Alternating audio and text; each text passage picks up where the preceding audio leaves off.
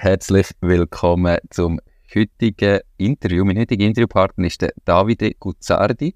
Er ist der Gründer und Geschäftsführer von Expat Tribe, wo Kurs, Touren und Abenteuer in der Schweiz organisiert, sowie selbst entwickelte Expeditionsreisen im Ausland. Wie, wo, was genau erzählt er gerade selber. Hallo und herzlich willkommen zum Mach dein Ding Podcast. Erfahre von anderen Menschen, die bereits ihr eigenes Ding gestartet haben, welche Erfahrungen sie auf ihrem Weg gemacht haben und lade dich von ihren Geschichten inspirieren und motivieren, um dein eigenes Ding zu machen. Mein Name ist Nico Vogt und ich wünsche dir viel Spaß bei dieser Folge vom Mach dein Ding Podcast. Die Podcast-Folge wird gesponsert von Balwas. Im August bietet Balwas allen KMU kostenlose Webinare zu gerade zwei verschiedenen Themen an. Am Donnerstag, 24. August, bekommst du den ganzen Tag viele Tipps zum Thema Rekrutierung von Mitarbeitenden trotz dem Fachkräftemangel. Und am Donnerstag, 31. August, gibt es ein Lunch-Webinar, wo sich mit dem Thema Vorsorge für Einzelfirmen befasst und Möglichkeiten sowie die Vor- und Nachteile aufzeigt. Mehr Informationen findest du unter balwas.ch/webinare. Hoi David, schön bist du da. Wie geht's dir? Hoi Nico, vielen Dank für die Zeit. Ja, alles gut, danke. Selber euch. Danke, danke. Ich kann mich gar nicht beklagen. Ähm, ich habe gesagt, ihr organisiert eben ähm, Abenteuerkurs und Touren in der Schweiz sowie selbstentwickelte Expeditionsreise im Ausland. Kannst du vielleicht einmal ein Beispiel nennen für etwas, was in der Schweiz äh, passiert und aber auch mal so ein Beispiel, was ihr zum Beispiel im Ausland macht? Ja, sehr gern. Also Schweizweit organisieren wir mal sicher zum Beispiel Sachen wie Kletterkurse oder geführte Bergtouren. Beispielsweise, wenn einer einen 4000er besteigen möchte mit Bergführer, das organisieren wir. Oder auch eben Kletterkurse in kleinen Gruppen. Ähm, Ausland, äh, da organisieren wir Reisen, ähm, vor allem zeltbasierte Reisen, zum Beispiel an exotischen Orte wie äh, Nepal, äh, Kamtschatka, Tadschikistan, Kirgisistan und so weiter. Mega spannend. Ähm, als erstes, das erste Mal, man hört dir an, du bist jetzt nicht ein äh, Innerschweizer oder niemand, der wahrscheinlich in der Schweiz geboren ist. Ähm, und einfach so zum sagen, eben, du wohnst in der Schweiz, gell? Weil das ist ja ganz klar ein Teil vom Podcast, dass es eigentlich Schweizerdeutsch ist, respektive jemand aus der Schweiz ist. Ähm, erzähl mal kurz deine private Geschichte. Wann bist du in die Schweiz, in die Schweiz gekommen, ähm, bevor wir dann wieder aufs Unternehmen losgehen? Ja, sicher. Also ich bin jetzt mittlerweile seit viereinhalb Jahren hier im Kanton Uri, im wunderschönen Bergkanton Uri. Ähm, fühle mich sehr gut aufgehoben und davor war ich eben in Wien am Studieren äh, und in Italien in der Schule. Perfekt. Genau.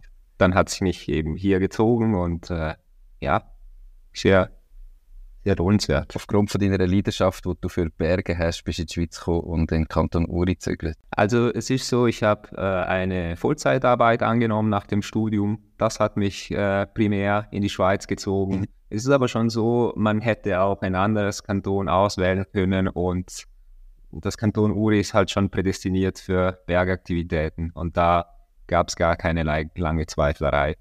Perfekt.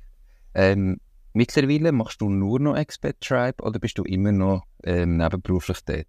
Nee, ich bin jetzt äh, vollzeitig involviert in Expertribe. Es ist ein Vollzeitjob und äh, ja, es ist sehr, sehr cool. Gefällt mir. Wie bist du darauf gekommen, dass du gesagt hast, ich mache mich selbstständig, ich möchte mein eigenes Ding machen und dann, ähm, wie bist du auf die Geschäftsidee gekommen? Also die Selbstständigkeit ist eine dauernde Suche nach Verwirklichung, würde ich mal sagen. Ähm, man ist in einen Vollzeitjob gefangen, wo sicher sehr viele Vorteile mit sich bringt, aber dieses Abenteuer fehlt ein bisschen und äh, diese Neuigkeiten, dieses sich neu entwickeln und neu verwirklichen jeden Tag, das äh, fehlte mir dann nach einer gewissen Zeit und äh, ja, da gab es dann die Suche nach etwas, wo man sich äh, äh, ja, neu findet. Und äh, das bringt die Selbstständ Selbstständigkeit mit sich. Ähm, und zur Geschäftsidee und zur, zum Geschäft kann, kann ich sagen, diese Abenteuer- und Freiheitssuchen, Suche, die widerspiegeln wir dann eben im Geschäft. Also wir möchten dieses Erlebnis nicht nur für uns verwirklichen, sondern auch für die Kunden, die mit uns auf Reisen oder Abenteuer kommen. Also da bist du selber einfach so ein Abenteurer gewesen und jemand, der viel ist reisen, der viel unterwegs war, wo irgendwie so reisen, wie du jetzt anbietest in der Firma. Du hast vorher zum Beispiel gesagt, glaub, eben irgendwie auf Tadschikistan im Ausland, habe ich richtig im Kopf. Also Zeug hast du quasi ja. vorher selber gemacht und einfach gefunden, hey, richtig cool, ähm, ich möchte das auch anderen Leuten anbieten. Oder wie findest du neue Reisen? Wie kommst du auf so neue Abenteuer, ähm, gerade im Ausland? Mhm. Also grundsätzlich ist es so, wir haben mal viele Reisen, die schon durchgeführt worden sind. Das sind wirklich Reisen, die wir damals im Freundeskreis mal ausprobiert haben, selber geplant. Äh, wir sind dann gewesen und jetzt bieten wir sie erneut an, weil wir möchten, dass die Kunden auch was erleben und ein bisschen diese Gefühle teilen, die wir damals gefühlt haben, die uns so happy gemacht haben. Äh, zu den neuen Reisen ist es so, es ist eine laufende Suche. Wir haben auch ein paar Partner vor Ort natürlich, die uns unterstützen. Äh, und dann ist sehr viel Vorarbeit mit Bergführern, Wanderleiter, Kletterer, je nach Reiseart äh, hier in der Schweiz, bevor man es dann wirklich pionierhaft mit den Kunden durchführt und das wird auch so angeboten. Also die Kunden wissen, es ist eine Pionierreise, es kann viel schief gehen, es kann aber auch sehr viel gut laufen und dieses kleine Abenteueranteil, äh, den möchten wir bewusst im Angebot lassen, weil es, es macht unsere Angebote einzigartig. Wer ist denn da jetzt konkret Zielgruppe? Also ähm, auch in der Schweiz, oder wenn du sagst, du machst Kletterkurs oder Bergtouren 4000er, ähm, sind denn das gezielt Leute, die vielleicht bereits schon sehr, sehr aktiv sind, sehr sportlich sind, viele Bergtouren gemacht haben, kleineren Bergen und jetzt sagen, und jetzt sollte ich mal um 4000er besteigen und dann vielleicht sogar noch im Ausland noch höhere Berge mit euch besteigen? Oder ist das der ganz Normalo, der dann vorbereitet wird auf so eine Tour von euch? Weißt, wie muss ich mir das vorstellen? Mhm. Also es ist, es ist sehr eine breite Kundschaft, die uns besucht. Es ist schon so, normalerweise sind es eher Natur, Naturliebhaber, äh, aktive, sportlich begeisterte Menschen, äh, die eben sich etwas steigern wollen, etwas erleben möchten, äh, die vielleicht schon in der Bergszene aktiv waren. Äh, es ist aber auch so, dass wir sehr viele Durchschnittsuser aufnehmen mit äh, Eintrittskurse, Schnupperkurse oder Schnupperabenteuer, wo man quasi erst äh, sich an diesen Themen nähern kann, zum Beispiel dem Zelten oder ganz leichte Klettertechniken weil wir uns bewusst sind, dass es einfach äh, Suchtfaktor hat und dass man es dann gerne weiter betreibt. Dass also die Leute quasi auch Abenteuer anführt und dann lebenslang begleitet mit immer heftigeren Sachen. Ich stelle mir vor, das ist ja je nachdem auch gerade sicherheitstechnisch eben noch so eine schwierige Sache oder zumindest etwas, was man muss bedenken, gerade ähm, wenn du im Ausland bist. Was tun ihr da vorbereitend erledigen, dass jetzt irgendwie alles sicher abläuft, dass es nicht schief geht, wenn er so in ein eher exotisches Land reist? Mhm. Also es gibt mal sehr viel äh, technische Planung, eben als wir noch in der Schweiz sind, bevor wir die Reise durchführen. Diese erfolgt eben mit erfahrenen lokalen Bergführer und Schweizer Bergführer, so dass wir sicherstellen können, okay, wir haben mal die Planung gut abgeschlossen. Es gibt immer einen Plan A, B und C. Äh, sowieso auf Abschnitte der Reise, wo wir uns bewusst sind, okay, hier könnte was schieflaufen, hier könnten wir jemanden benötigen, eine Unterstützung von draußen. Und wir schauen wirklich, dass wir das so safe wie möglich durchführen können. Vor Ort sind wir dann natürlich an den lokalen äh, Rettungsdienste, Militärdienste und so weiter, Embassy äh, angewiesen und wir schauen, dass wir einfach schon im Voraus einen Kontakt mit diesen herstellen, dass sie sich bewusst sind, dass wir unterwegs sind mit einer Gruppe. Also es klingt eben sehr, sehr abenteuerlich ähm, und ich kann mir vorstellen, dass das für viele Menschen auch mal ein Ziel ist oder so etwas, was sie gerne mal wieder erleben Wie findet ihr denn heute ganz konkret Kunden? Mhm. Im Moment läuft sehr viel über die sozialen Kanäle. Äh, wir haben einen super Fotografen, Marco, der uns seit Anfang begleitet und für uns äh, Social Media Content erstellt. Sehr hochwertiges. Und wir versuchen dieses, diese Emotions, die wir am Berg und auf Abenteuer empfinden, auch über die sozialen Kanäle weiterzugeben, wo sich dann auch unsere Kunden am meisten aufhalten. Auf unserer Webseite haben wir ein sehr, sehr breites Angebot. Was wird am meisten gebucht? Was sind die Sachen, die am meisten gebucht wird? Und was passiert jetzt, wenn ich sage, ihr habt zum Beispiel eine Reise auf Afrika. Ich sage jetzt, hey, David, ich will auf Afrika. Was läuft nachher ab? Ist das eine fixfertige Reise oder musst du sie dann zuerst planen? Oder wie funktioniert denn das im Moment? Es kommt sehr auf das Angebot drauf an. Äh, die meisten Reisen sind maßgeschneidert. Äh, ich sage mal, 50 Prozent wurden schon durchgeführt, 50 Prozent werden eben als Pionierreise angeboten. Äh, wir würden erstmals mit dir Kontakt aufnehmen. Wir haben auch immer einen Virtual Call, wo man sich kennenlernt. Also wir nehmen uns wirklich die Zeit, äh, um zu sehen, wie die Teamzusammenstellung aussieht und dass alle Teilnehmer auch ungefähr auf gleicher Ebene und auch Erwartung äh, sich befinden. Äh, und dann von dorthin würden wir eben äh, die weitere Planung vornehmen, äh, auch in Absprache mit dem Teilnehmer. Also man kann wirklich sehr viel anpassen an unseren Reisen äh, ja. Wie viel muss ich denn sein? Kann ich da ganz allein kommen und sagen, ich möchte so eine Reise buchen und dann suchen dir vielleicht jemand zweites, der mitmacht oder jemand drittes? Wie groß ist so eine Gruppe oder gibt es wirklich auch Individualreisen? Individualreisen haben wir im Ausland eher selten. Ähm, durchschnittlich ab zwei Personen können wir eine Reise durchführen, natürlich je nach Ort auch und Reisetyp.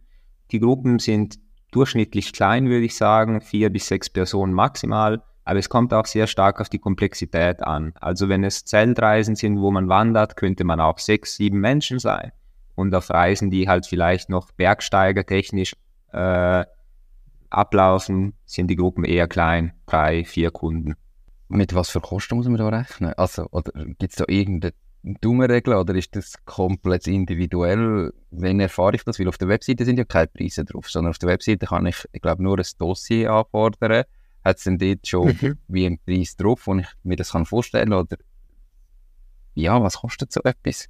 Ja, es ist korrekt, Nico. Also wir haben mal im Dossier alle, alle Daten zur Reise, also mögliche Zeitspannen, wo man die Reise antreten kann, äh, was inbegriffen ist, was nicht inbegriffen ist, äh, wie das Ganze abläuft, Tag für Tag und auch eine Preisvorstellung.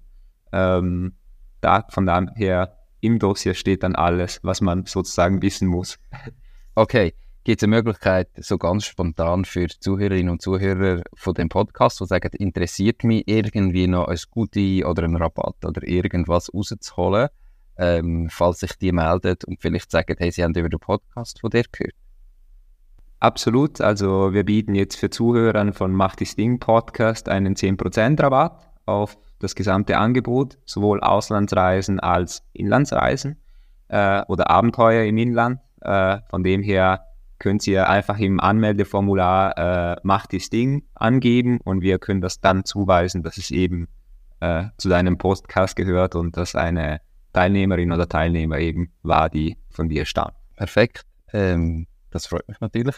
Bin ich gespannt, ob sich jemand meldet. Das klingt mega, mega spannend. Gern. Wie bist du zu dem Sport gekommen? Also, weißt du, was sind deine ersten Berührungspunkte zu ja, alpinem Sport, Klettern, Bergtouren und wie hat sich denn das entwickelt? Also wir müssen jetzt einen Sprung zurückgehen ins Jahr 2009. Da waren wir noch eine Gruppe von jugendliche Freunde, die in Italien in einer Großstadt Modena mit wenig Berge aufgewachsen sind. Äh, wir sind auch mit diesen waghalsigen Videos aufgewachsen von Red Bull, wo sich der Skifahrer irgendwo den Hang runterstürzte und was weiß ich für waghalsige Aktionen. Und äh, das hat uns einfach angetan als Teenager, das, da wollten wir einfach mithalten. Und äh, wir haben dann angefangen, Freestyle-Ski zu fahren als Gruppe. Wir waren da eine Gruppe von fünf, sechs Leute, Jugendliche. Und von da aus hat sie, ist das so ins Rollen gekommen, dass wir dann immer mehr in die Berge waren zum Trainieren, in Frankreich, auf Gletscher, im Sommer zum Skifahren, wo die anderen in Italien schön am Meer am Faulenzen waren bis eben zu den Auslandsreisen dann äh, nach Israel, Tadschikistan, äh, Russland und so weiter. Genau. Und, und häufig, also wirklich dann wegen dem Skifahren und immer noch Ski mitgenommen, oder hat sich das dann weiterentwickelt, eben zu Klettern und, und Bergtour, oder ist immer so das Freestyle-Skifahren das Ziel gewesen? Nee, also es ist schon so, man hat dann schnell gemerkt, dass wir vielleicht äh, sehr gerne und gut Ski gefahren sind, aber doch keine Profis geworden wären daraus. Und äh, es hat sich dann eben eher zu Zeltreisen entwickelt und Kletter, Klettern. Also wir fahren immer noch Ski, aber nicht mehr Freestyle und äh, wir schauen, dass wir mehr, wir haben damals geschaut, dass wir mehr mit Zelt unterwegs waren. Jetzt hast du gesagt, wir sind eine Gruppe von Kollegen. Ähm, hast du die Firma Expert Tribe jetzt allein gegründet oder sind da auch noch Kollegen mit drin? Wie ist die Struktur von eurer Firma oder von deiner Firma? Also es ist so, circa 2015 haben wir in Italien noch angefangen mit diesem Marco Barbieri, unser Hauptfotograf. Äh, er ist Mitgründer von der von Afterbank Squad, der war der vorherige Name. Wir haben da Bilder produziert für Outdoor-Firmen und diese für Marketingzwecke weiterverkauft. Also grundsätzlich war das wirklich eine Marketingproduktion für Extremsportarten. Ähm, das haben wir damals gemacht und dann äh, Ende 21 ist das so gewesen, dass wir gesagt haben, okay, wir möchten das weiter anbieten, schauen, dass wir Kunden mitnehmen können auf diese Reisen. Und da habe ich dann selbstständig Expect Drive daraus gegründet kann aber noch auf die Unterstützung von Marco und Stefania äh, und Dennis äh, quasi äh, mich unterstützen lassen. Und ja, also es ist eine One-Man-Show im Moment. Das Team wächst langsam. Ähm, ich habe dennoch Unterstützer von draußen, die mich ja, sehr gut unterstützen. Also du machst ja vor allem die Organisation und dann hast du ja eben, eben im Inland oder im Ausland lokale Partner, die die Reise mit durchführen und so weiter. Oder also das geht ja nicht allein, sondern Expert Drive macht ja hauptsächlich Organisation von dem Ganzen, Planung und so weiter. Und darum kannst du das allein machen. Jetzt erzähl mir noch mal mehr, wie das vorher funktioniert hat. Also ihr seid auf Reise gegangen, habt das gefüttert und im Nachhinein dann einfach die Fotos verkauft? Oder ist das von Anfang an so gewesen, dass ihr mit einem, zum Beispiel einem Hersteller zusammengeschafft habt und gesagt habt, hey, wir nehmen dein Zelt mit und wir machen Fotos mit dem Zelt für dich in dem Moment? Oder wie ist genau das Geschäftsmodell von dieser Firma vorher? Ja, es, es war tatsächlich so, eben wir waren noch jung, wir wollten einfach teure Reisen unternehmen und das Material an sich ist auch relativ teuer, so Expeditionszelte, Kocher, Fotoapparat und so weiter. Und da mussten, musste einfach eine Idee her. Und das war äh, gut, wir schreiben jetzt einfach die Outdoor-Firmen an und sagen ihnen, hey, das ist unser Portfolio. Wir werden, keine Ahnung, einen Monat in Grönland mit Rucksack unterwegs sein. Daraus entstehen sicher sehr coolen Fotos. Gibt uns doch Material mit. Und das ist dann geschehen. Nach ein paar tausend E-Mails haben wir dann eine gute Anzahl an Sponsoren gefunden, die uns unterstützt haben mit Material. Und nach der Heimkehr konnten wir das aber auch wirklich äh, veröffentlichen und teilweise auch äh, im Gegenzug zu einer Bezahlung dann quasi äh, aushandeln. Nach ein paar tausend E-Mails hast du gesagt, also haben ihr einfach wirklich alle Hersteller, die es irgendwie geht, einmal angeschrieben oder wie sind ihr damals vorgegangen?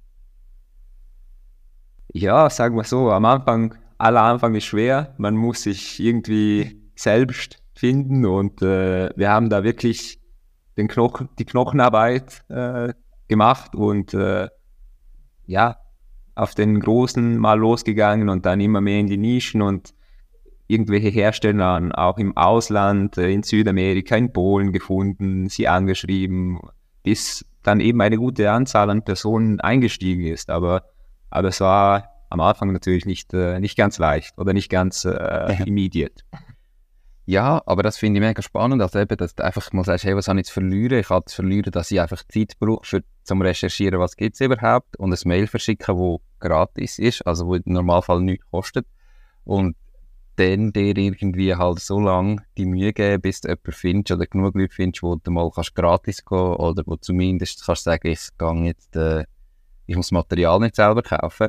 Also das ist ganz eine wichtige Lektion, glaube ich, für alle, die zulassen, um einfach mal zu sagen, hey, ihr habt ja dort noch nicht viel gehabt, ihr habt vielleicht schon ein paar Reisen gehabt, schon ein paar Bilder gehabt, aber ihr seid in dem Fall weder gross auf Social Media noch sonst irgendwas, sondern ihr habt einfach gesagt, hey, das ist unser Traum, das wollen wir machen und jetzt geben wir da Vollgas und einfach mal probieren, die Leute anschreiben, rausgehen.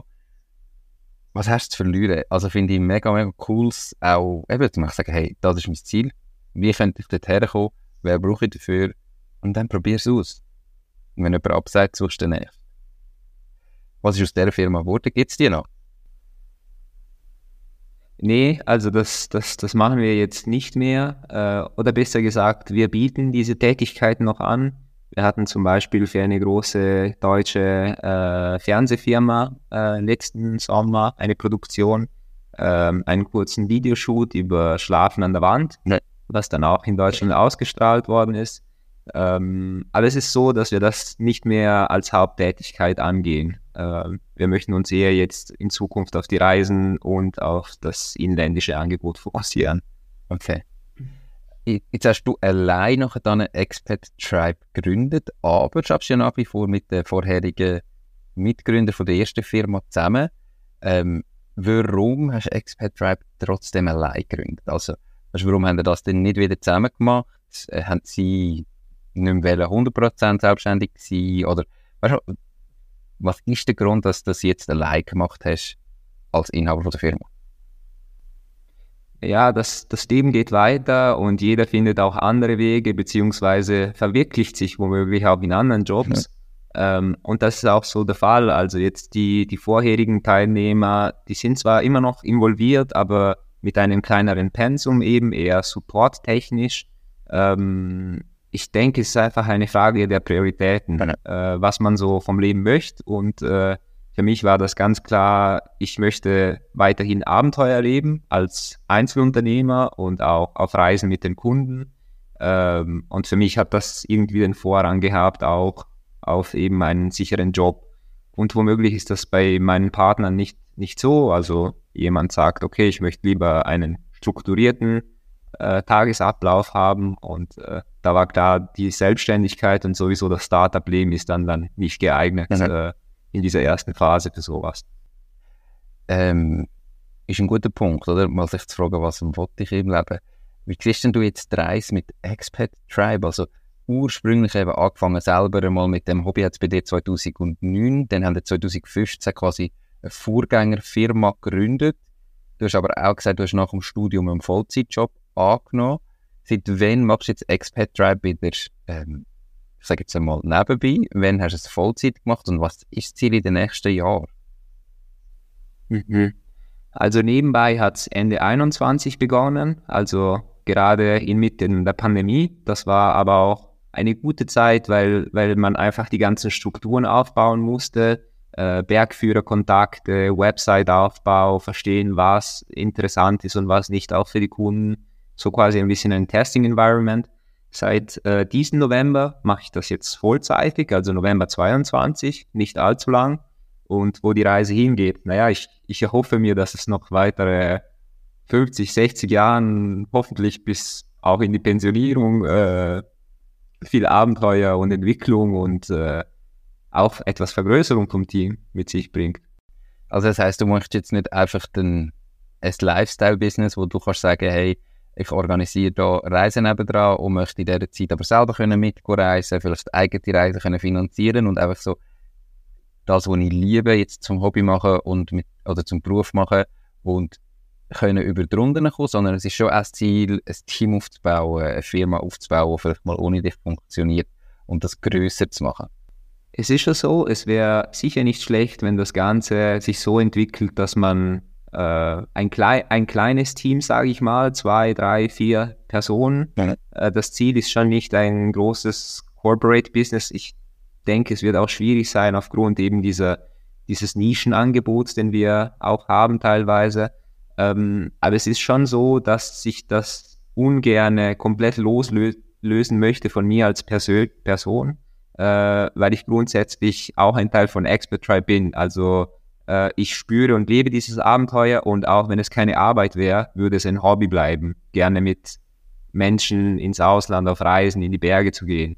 Das bedeutet für mich, dass es, dass die Trennung auch zwischen Hobby und Job irgendwie eh nicht so äh, da ist. Mhm. Was hat vorher für eine Vollzeitanstellung gemacht? Ich war im äh, technischen Verkaufsdienst in einer großen japanischen Corporation in Zürich. Ähm, ein sehr spannender Job, äh, wo man mit vielen Entscheidungsträgern täglich äh, zu tun hatte. Äh, sehr technisch lastig, also ja, da fehlte mir ein bisschen dieses Outdoor-Gefühl und Abenteuergefühl. Du hast ja zuerst eben ein bisschen nebenberuflich angefangen und dann im November ähm, dich entschieden, jetzt gehe ich Vollzeit in Expat Tribe. Was ist das für ein Moment gewesen? Warum im November? Was hast du vorher für Ziel gesetzt? Ähm, wie, wie bist du zu dieser Entscheidung gekommen, jetzt gehe ich wirklich all in, jetzt könnte ich meinen Job, jetzt mache ich nur noch Expat Drive? Naja, äh, ich sag mal, in die Berge zu gehen, ist alles eine Sache des Risikomanagements. Äh, wie kann ich das Risiko minimieren äh, und trotzdem noch über meine Grenzen hinauswachsen? Und das war genau der Fall auch hier. Es ist äh, die Entscheidung im November, äh, diesen Schritt zu wagen, hat ein bisschen mit, äh, mit sich zu trauen zu tun. Also es, einerseits ist es ein bisschen eine waghalsige Aktion, weil man das Ungewisse hat. Andererseits ist es auch so, äh, du wirst es nicht herausfinden, wenn du es nicht probierst. Also es, es war nicht ein konkreter Zeitpunkt. Es war einfach, okay, ich habe jetzt äh, den nötigen Volumen, wo ich sagen kann, äh, Interesse ist vorhanden, ich riskiere mal, ich gebe mir die Zeit und versuche es einfach ein, zwei Jahre zum Schauen, wie sich das entwickelt. Die Podcast-Folge wird gesponsert von der Care for IT. Care for IT ist nicht nur ein wachsender, moderner IT-Dienstleister mit einem coolen, jungen Team, sondern setzt auch auf Nachhaltigkeit. Als stolzer 100% klimaneutraler Arbeitgeber bietet er dir die Möglichkeit, an zukunftsweisenden Projekten mitzuwirken, während du gleichzeitig aktiv zum Schutz von unserer Umwelt beiträgst. Profitier von tollen Benefits, coolen Team-Events und einer inspirierenden Arbeitsumgebung und werd Teil von einem Team, wo sich für eine nachhaltige Zukunft einsetzt. Du bist Support Engineer, Account Manager oder System Engineer? Dann bewirb dich jetzt unter www.careforit.ch/jobs. Du hast gesagt, Risiko minimieren, also wie du sagst, irgendwann muss man den Schritt wagen und es einfach mal ausprobieren.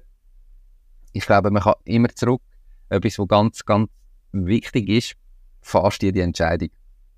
Ich sage fast, aber fast jede Entscheidung kannst du eigentlich rückgängig machen. Natürlich, sie kostet dich irgendwas. Du hast vielleicht Geld investiert, du hast Zeit investiert, du hast in dieser Zeit vielleicht nichts verdient ähm, oder weniger verdient wie in deinem anderen Job. Aber wenn du merkst, hey, irgendwie, es gefällt mir nicht, es funktioniert nicht, ja, worst case suchst du wieder einen Job und lässt dich wieder anstellen. So what? Ähm, aber eine Entscheidung muss man mal treffen und es dann ausprobieren. Aber, du hast ja auch gesagt, eben irgendwie Risiko minimieren. Wie, wie hat denn so deine persönliche Situation ausgesehen? Also das eine ist ja zum sagen, ja, ich probiere es ein, zwei Jahre, hast du ein finanzielles Polster gehabt. Auf der Seite, wo du einfach sagst, wenn ich jetzt zwei Jahre lang nichts verdiene oder ein Jahr nichts verdiene mit Expat Tribe, komme ich trotzdem über die Runde? Oder weißt du, was ist so das Setting auf der finanziellen Ebene gewesen, dass du gesagt hast, ich kann das Risiko eingehen. Natürlich ist es eben Teil der Risikominimierung auch, wie du sagst, dass man einen finanziellen Polster hat, wo man sagt, okay, ich äh, kann meine Kuschen etwas äh, senken in den nächsten ein, zwei Jahren. Äh, dafür probiere ich es eben Vollzeit, egal was kommt. Ähm, also dieser finanzielle Polster muss natürlich vorhanden sein, weil sonst wäre die Risikominimierung eben nicht vorhanden und dann ist das wirklich reine Waghalsigkeit. Und somit kann man das eben ein bisschen einschränken. Kannst du sagen bei dir konkret, was das für ein Polster ist? Du musst jetzt nicht den Betrag sagen, aber vielleicht, ob du gesagt hast, hey, das sind meine Fixkosten, die ich habe jeden Monat und wenn ich ein Jahr lang keinen Franken verdiene, habe ich trotzdem ein Jahr lang meine Fixkosten text. Hast du da ganz konkret mal überlegt, wie lang die Zeit muss sein? Ähm, weißt was hast du da für Gedanken gemacht, um an den Punkt zu kommen, wo du sagst, jetzt bin ich bereit, jetzt gehe ich alle in? Ja, grundsätzlich äh, würde ich sagen, es schadet nicht, wenn man ungefähr weiß, was man monatlich ausgibt äh, für die Lebenskosten, für die Spesen, plus auch die Firmenspesen, weil da kommt auf einem relativ viel zu. Das äh, hatte ich auch unterschätzt äh, anfänglich. Ähm, und da würde ich noch vielleicht 10, 20 Prozent draufschlagen, was ich monatlich brauche für Extras. Und davon gehe ich aus, dass ich das herunterbreche auf dann diese zwei Jahre und sie sagen kann, okay, äh, ich brauche so viel pro Monat zum, zum Überleben. Also das war so ein bisschen der Grundkonstrukt, den ich äh, angewendet habe damals. Und wenn du jetzt schaust, was sich im Moment entwickelt, hast du am Anfang auch ganz konkrete Ziele gesetzt und gesagt, hey, nach einem halben Jahr muss ich an dem und dem Punkt sein, sonst muss ich äh, vielleicht wieder aufhören. Oder hast du gesagt, jetzt probiere ich einfach zwei Jahre und dann schauen wir weiter wahrscheinlich bist ähm, an diese Situation hergegangen, hast du klare Meilenstein gesetzt oder Ziel gesetzt in diesen zwei Jahren Aufbau, war das bis wann muss passiert sein oder wie bist du so an den Aufbau angegangen? Also ein, ein Businessplan, der sich konstant entwickelt und auch ändert, das, das gibt es natürlich. Klare Vorstellungen zu, okay, Ende 23 möchte ich dies erreicht haben, GmbH gegründet haben, so viele Anträge bearbeitet haben. Also das gibt's. Es ist aber auch so, es ändert sich und entwickelt sich und viele Sachen äh, passieren vielleicht früher, andere verschieben sich ins nächste Jahr. Also es, äh, es ist natürlich eine, eine theoretische äh, Vorstellung der Entwicklung und das gab es natürlich. Äh, ähm, sie ist aber in kon konstantem Wachstum und auch Änderung. Ähm, es ist kein fix, fixfertiger Businessplan, sage ich mal. Das gibt es nicht. Ein, ein, Businessplan ist in dem Moment überholt, wo er äh, fertiggestellt ist. Ähm, ich glaube, ein Businessplan braucht auch nicht für jedes Unternehmen. Die Frage ist jetzt, was schaut man als Businessplan an? Ich denke, man muss sich Gedanken machen, man muss einmal die finanzielle Seite durchrechnen, man muss einmal sich überlegen, wie gehe ich überhaupt am Markt, wer sind meine Kunden, äh, wie kann ich verkaufen, wie komme ich an Kunden an ähm, was gibt es für Konkurrenten, Mitbewerber und so weiter. Es ist schon wichtig, dass man sich mal Gedanken darüber macht, aber ein Businessplan, äh, wo jetzt in, in, Form von einem Businessplan 20 Seiten oder noch mehr geschrieben ist und abgeleitet ist, ja, ich glaube, das braucht es nicht unbedingt häufig. Ist jeder Fall, dass man den dann hat und in dem Moment, wo man den hat, landet er in einer Schublade und geht vergessen. Weil, wie gesagt, es passt sich sowieso an, es ändert sich, man lernt mit, man muss mitlernen, man merkt vielleicht, ah, das, was ich denke, das sind meine Kunden, sind am Schluss gleich nicht meine Kunden. Ähm, ich muss das anpassen. Äh, man hat vielleicht Mitbewerber übersehen, was es gibt und so weiter. Also, aber dass man sich einmal Gedanken darüber macht, äh, ist sehr, sehr, sehr wichtig. Auch Idee? Nimm uns mal mit in deine Abenteuer damals. Was sind so die coolsten Erinnerungen von deinen eigenen Reisen, wo du ja auch, ich meine, genau um das geht es ja mit deinem Angebot, mit deiner Firma, dass du anderen Menschen willst, so Erinnerungen ermöglichen, so Abenteuer ermöglichen, wo sie hoffentlich mal ihren Grosskindern davon erzählen. Was sind so die Sachen, die du bis jetzt erlebt hast, wo du mal deinen Grosskind erzählen ja, es, es gibt eine ganze Menge. Es ist schwierig zum Priorisieren natürlich. Äh, mein Gedächtnis ist auch nicht der beste. Das wird mir oft vorgeworfen. ich habe sehr kurzes Gedächtnis, aber grundsätzlich kann ich sagen, dass man auf solche Reisen schon das Dortsein und das, das in, mit den Lokalen in Kontakt zu treten schon sehr viel Abenteuer mit sich bringt. Äh, es gibt dann immer Zwischenfälle, äh, das Auto hat einen Platten irgendwo mitten in der russischen Pampa oder äh, die Lebensmittel gehen aus und man isst eine Woche lange Wassermelone. Irgendwelche lustigen Situationen.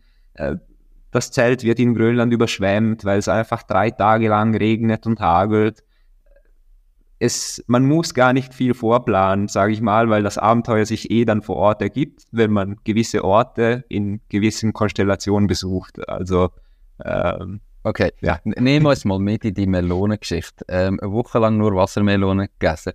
Wo sind ihr gewesen? Wie ist es zu dem gekommen? Wie kann euch das passieren, dass ihr zu wenig Proviant dabei habt? Und wie kommt ihr dann überhaupt zu Wassermelonen, wenn ihr eigentlich kein Proviant mehr habt? Ja, das ist ein guter Punkt. Äh, wir sind dort äh, auf dem Pamir Highway äh, zwischen Tadschikistan und Kirgisistan zwei Wochen lang unterwegs gewesen mit Zelte und Offroad-Wagen. Ähm, wir haben noch in der letzten Großstadt von Tadschikistan Pro Proviant eingekauft, alles super. Haben dann aber gesehen, dass das für eine kleine Gruppe von vier, Perso vier hungrigen Italiener, möchte ich noch dazu ergänzen, vielleicht nicht genug war. ähm, zu wenig Teig waren wahrscheinlich. Ja. Oder Side äh, und haben dann gefunden, dass das ja nach zwei, drei Tagen wahrscheinlich schon ausgegangen wäre. Und äh, waren dann aber so weit schon entfernt äh, von, von den nächsten Großstädten, dass wir sagen mussten, okay, wir gehen jetzt einfach ab und zu hat es eine lokal, einen kleinen Dorf und da fragen wir einfach nach, ob die Einheimischen was haben. Die Einheimischen leben da sehr simpel, haben aber aufgrund der Lieferungen, die vom Tal einmal im Monat quasi mit Lastwagen durchfahren, sehr viel Wassermelonen vor Ort. Und da haben wir uns auch damit selber ernährt, eine Woche lang. Okay, also einfach von Dorf zu Dorf quasi und alle haben immer nur gesagt, hey, das Einzige, was wir können haben, ist Wassermelone, aber da nehmt. Ähm, und dann sind wir halt so, haben sie müssen überleben. Ja, also die Einheimischen essen sicher nicht nur Wassermelonen, sie haben auch Tiere vor Ort und sonstiges, äh, aber ja, man hat uns nur das angeboten. Vielleicht haben wir das auch schlecht behandelt, kann auch gut sein. Zu, zu schnell akzeptiert. Ähm, wenn du jetzt gerade so eben die, die wahrscheinlich ja die Moment mit Einheimischen ansprichst, das ist doch sicher etwas, wo ganz speziell ist. Also ich, ich denke eben, du bist irgendwo so im, im Ausland, an einem Ort, wo irgendwie vielleicht, ja, wo die Leute arm sind, denen geht es schlecht. Man hat Vorurteile, man hat Annahmen, wie das, das wird sein, wie die Leute vielleicht auf uns Touristen reagieren. Wie ist es nachher in Wirklichkeit? Was sind so die schönsten Begegnungen mit, mit Menschen in diesen Ländern, wo du noch daran zurückdenkst? Es ist, es ist so, wie du sagst. Äh, grundsätzlich ist es aber so, dass man nie, wirklich nie eine schlechte Erfahrung mit Einheimischen erleben durften. Ähm, und man merkt wirklich, die, wo am wenigsten haben, sind dann auch die, die dich vor Ort dann unglaublich herzlich willkommen, teilweise noch mit heimnehmen, äh, irgendwas noch zum Essen anbieten. Äh, also es sind dann wirklich schöne Momente, wo man sagt, hey, wir kommen aus einem reichen Land, wir haben alles und sind eben gerade so engstirnig eingestellt und haben Angst oder von dieser Begegnung mit den Einheimischen und die Einheimischen, die eigentlich wirklich wenig haben, äh, laden dich dann zu ihnen heim und äh, ja, zeigen dir, dass eigentlich Gastfreundschaft auf jeder Ebene stattfindet und dass man keine Angst haben muss vom Nächsten, sondern eher offen durch die Welt gehen soll. Und äh, das, das erlebt man eben auch vor Ort. Wo äh, liegt das? Also was, was hast du das Gefühl jetzt mit der Erfahrung mit den verschiedensten Ländern, wo du jeweils Einheimische triffst? Warum sind wir denn jetzt in der Schweiz so engstirnig und haben Angst vor dem? Oder warum sind die Leute so offen und so unbeschwert und nehmen dich auf und haben eigentlich selber zu wenig zu essen, aber nehmen dich mit an den Tisch und geben dir auch noch etwas ab von dem. Hast du dir da mal Gedanken gemacht, auch was das liegt? Ich ahne, dass wir halt äh, in Ländern, wo es uns sehr gut geht, äh, so schon von klein aus aufwachsen, dass man einfach auf das eigene Wohl sehr stark schauen soll, äh, dass man für sich genug hat und dass man, dass es einem wirklich so gut wie möglich geht. Und mir kommt vor, dass es in diesen Ländern aufgrund dessen, dass es eben wenig gibt, schauen muss, dass einfach die Familie im ersten Schritt äh, genug hat. Das heißt, man fixiert sich schon auf mehrere Menschen im Umkreis und dann auch, aber auch wirklich auf die Community-Ebene. Also sie sind sehr stark vernetzt, weil sie ohne wahrscheinlich nicht so gut leben könnten oder überleben könnten. Andererseits fördert das, dass man halt dann wirklich offen ist, auch gegenüber anderen Menschen und sie auch als äh, Menschen wahrnimmt, die man gerne unterstützt und hilft wenn sie was brauchen. Was nimmst du für dich selber mit aus so Begegnungen oder für dein Leben? Ähm, weißt, wie, wie gehst du nachher mit dem um? Was macht so eine Begegnung mit dir? Und eben, ich sage jetzt, so wie wir sozialisiert sind und was halt wir als richtig und nicht richtig erachtet, was macht das nachher mit dir? Naja, es, es öffnet ein bisschen die Augen und äh, es zeigt, dass man einfach wirklich auch bei uns versuchen kann und muss einfach äh, jeden auf derselben Ebene zu behandeln, egal welche äh, Einkommensstufe, Herkunft, äh, Rasse, Ethnie und so weiter. Äh, das ist immer wieder ein kleiner Wake-up-Call, sage ich mal. Nein, also das äh, widerspiegelt sich dann schon im Alltag. Mega spannend. Ähm, hast du nie Angst gehabt vor diesen Reisen? Also, ich glaube, die allermeisten Leute denken, ja, es wäre schon cool, oder man schaut vielleicht zu Sendungen, ähm, wo Menschen filmen, wie sie mit dem Velo nach China reisen oder eben so Expeditionen. Und die meisten Leute denken aber, boah, ich würde jetzt nicht wählen. Ich, das wäre mir irgendwie gleich zu heikel, zu gefährlich, zu streng. Gerade Länder, wo vielleicht sogar von der Schweiz her vom Bund noch als Risikoländer gelten und Reisen abgeraten werden. Hast du dich in diesen Ländern nie unwohl gefühlt? Hast du nie Angst gehabt? Ist das nie ein Problem gewesen? Bist du einfach gesagt, interessiert mich nicht gegangen. Ähm, wie bist du die Situation an? Also ein bisschen Angst gibt es natürlich schon in gewissen Situationen, Länder, geografischen Räume, äh, wo womöglich nicht ganz stabil sind äh, von der politischen Lage. Es ist aber auch so, dass, dass ein bisschen Angst gesund ist im Menschen, weil sie fördert, dass man einfach gewisse Sachen sehr aufmerksam und mit Acht angeht zum Beispiel eben die Vorausplanung und dann auch die, das Risk Management vor Ort. Wenn man ein bisschen Angst hat, dann ist man wirklich viel präsenter und geht durch das Abenteuer in eine Herangehensweise an, äh, den man, die man nicht hätte, wenn man keine Angst hätte. Also äh, lange Rede, kurzer Sinn, äh, Angst ist gesund, weil man, man passt dann viel mehr auf gewisse Sachen auf. Ja. Äh, und das braucht es bei solchen Reisen. Man muss einfach aufmerksam sein. Und wenn man das jetzt mit euch bucht, ich meine, ihr habt das selber organisiert, sind selber gegangen und so weiter. Ähm, wenn man das mit euch bucht, könnt ihr einem das abnehmen? Oder tun ihr auch ganz gezielt den Leuten schon sagen, hey, wir machen das, wir organisieren, du kommst mit, aber bist dir bewusst, eben, es ist vielleicht eine ein Pionierreise und du musst trotzdem noch ein bisschen Angst haben. Also weißt, es ist ja noch so eine schwierige Kombination, wenn man jetzt das Gefühl hat als Reisende, ich gebe das euch ab, ihr organisiert das, dann gehe ich auch mit einem anderen Sicherheitsgefühl, weil ich denke, ja, ja, du machst das, du bist für das verantwortlich, ich zahle ja für das auch. Ähm, wie gehst du mit dieser Situation um?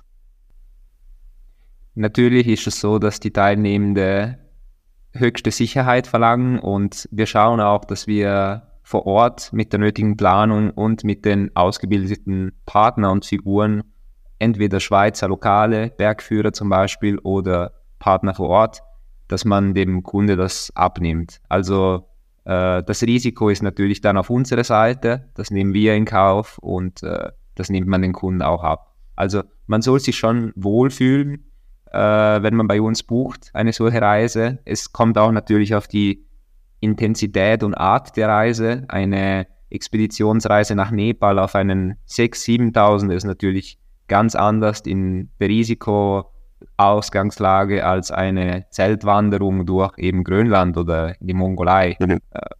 Das muss man sich auch bewusst sein. Okay. Aber man hat, glaube ich, gehört, ihr bietet wirklich auf der ganzen Welt Reisen an. Man kann da von Südamerika über irgendwie den ganzen asiatischen Raum ähm, so etwas suchen. Und gerade wenn man das Zweite ist, hat man ja schon die Mindestgröße erreicht. Ähm, darf man sich sehr gerne mal bei dir melden. Ähm, du hast noch gesagt, eben, wenn man beim Anmeldeformular macht das Ding erwähnt und sagt, man hat eben macht das Ding von euch gehört, gibt es sogar noch 10% Rabatt. Das freut mich mega. Gerade bei so grossen Reisen ist das natürlich je nachdem ein grosser Betrag. Ähm, aber es wäre es wäre mega, mega cool, wenn sich da der ein oder andere ähm, würde entscheiden und mal so etwas würde machen. Hey, David, merci viel, viel mal für deine Zeit, äh, dafür, dass du da deine Erfahrungen teilt hast. Ähm, noch so als allerletztes, was sind jetzt deine Tipps für Neugründerinnen und Neugründer für ihr eigenes Ding, wo du ihnen mit würdest auf den Weg geben, wenn sie an ihr eigenes Ding stehen? Ich würde sagen, ähm, probieren geht vor Studieren bei vielen Sachen. Wagt den Schritt, es lohnt sich und eben wie der Nico damals davor gesagt hat, das Schlimmste, wo passieren kann, ist, dass man wieder einen Schritt seitwärts nicht mal zurückgeht und wieder einen Job sucht. Aber der, die Menge an Know-how, die da mitgenommen wird und die einfach täglich äh, entsteht, weil man sich einfach neu finden muss und entwickeln, weiterentwickeln, das ist unbezahlbar. Also das sind einfach Mengen an Know-how, die man sonst wo in keinem Job findet. Und deswegen äh, give it a try. Es, es lohnt sich sowieso. Mhm. Es, es kann nicht schief gehen auf einer, auf einer Ebene. Hast du noch weitere Tipps? Hui, jetzt äh, ähm, ja, ich würde sagen, dass, dass auch Vernetzungen sehr wichtig sind. Also es ist schon so, äh, man sieht, dass, dass es sehr viele gute Entrepreneure gibt da draußen, die einfach alleine auf sich gestellt sind, die ähm, einfach die nötigen Unterstützer nicht finden. Und es ist schon so, dass das Ganze wächst, braucht es einfach Leute, die an dich glauben und dich unterstützen. Äh, es muss nicht mal finanziell sein, es kann auch durch äh, strategisches, äh, es kann durch Empfehlung sein, es kann durch alles Mögliche sein. Aber äh, man muss sich einfach vernetzen zu einem gewissen Grad. Meine, meiner Meinung nach, ja. dass das Ganze auch wächst definitiv macht absolut Sinn. Netzwerk ist ähm, bis sowieso, glaube ich, ob jetzt das äh, der, der selbstständige unternehmerische Erfolg angeht oder auch sonst vielleicht ein beruflichen Erfolg auf dem Karriereweg, ist Netzwerk etwas vom Wichtigsten, etwas, was man unbedingt immer muss beachten und probieren aufzubauen. Ähm, denke sowohl offline wie auch online oder eine Kombination aus beidem macht jeweils am meisten Sinn. David, was ist die größte Herausforderung in dem unternehmerischen äh, Leben bisher? Ja, ich würde mal behaupten, die Kombination und die klare Trennung zwischen Hobby und Beruf. Es ist so, dass man, ich bin sehr ehrgeizig und möchte sehen, dass die Firma eben wächst und läuft, dass die Kunden happy sind, dass es einfach schnell vorangeht. Und das bedeutet, dass man natürlich sehr viel Arbeit darin investiert, äh, was wiederum bedeutet, dass man etwas Zeit sich vom privaten Leben auch abschneidet, wo man womöglich zuvor hatte. Äh, ich finde, das Schwierigste ist, diese Work-Life-Balance zu finden, wo man sagt, okay, mein Hobby ist es, in die Berge zu gehen. Ich habe das aber auch jetzt acht Stunden, neun, zehn Stunden heute als Arbeit betrieben. Ich muss eine Trennung finden und nicht weitermachen. Ich gehe dann in die Berge und denke weiter an Expert Tribe. Und das ist für mich eine Herausforderung, die ich noch nicht ganz meistere, aber das ist auch etwas, an dem ich arbeiten muss täglich.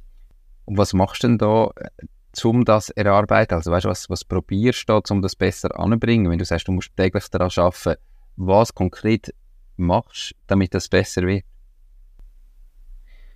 Ähm, ich versuche mal einfach offline zu sein, bin dann nicht erreichbar ein paar Stunden. Die paar Stunden äh, lasse ich für mich, für meine Partnerin, für das gemeinsame Leben, äh, was nicht immer Abenteuer und Extremsport sein muss, sondern auch mal eben privat irgendwo spazieren gehen, ruhig oder einkaufen gehen, also auch tägliche Arbeiten, die dann einfach ein bisschen untergehen, weil man so aufgesaugt ist von diesem Alltags-Rush äh, von, von der Arbeit. Und das, das reicht dann schon. Also man, man muss einfach äh, sich etwas Abstand nehmen.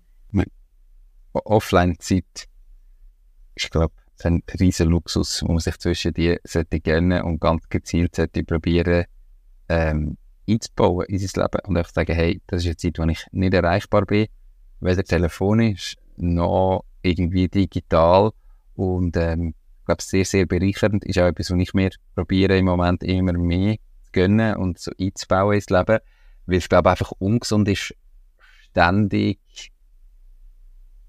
das Gefühl haben, man muss erreichbar sein ständig das Gefühl, man muss auf alles reagieren, was da könnte passieren. Ständig das Gefühl, man könnte etwas verpassen, was wichtig wäre.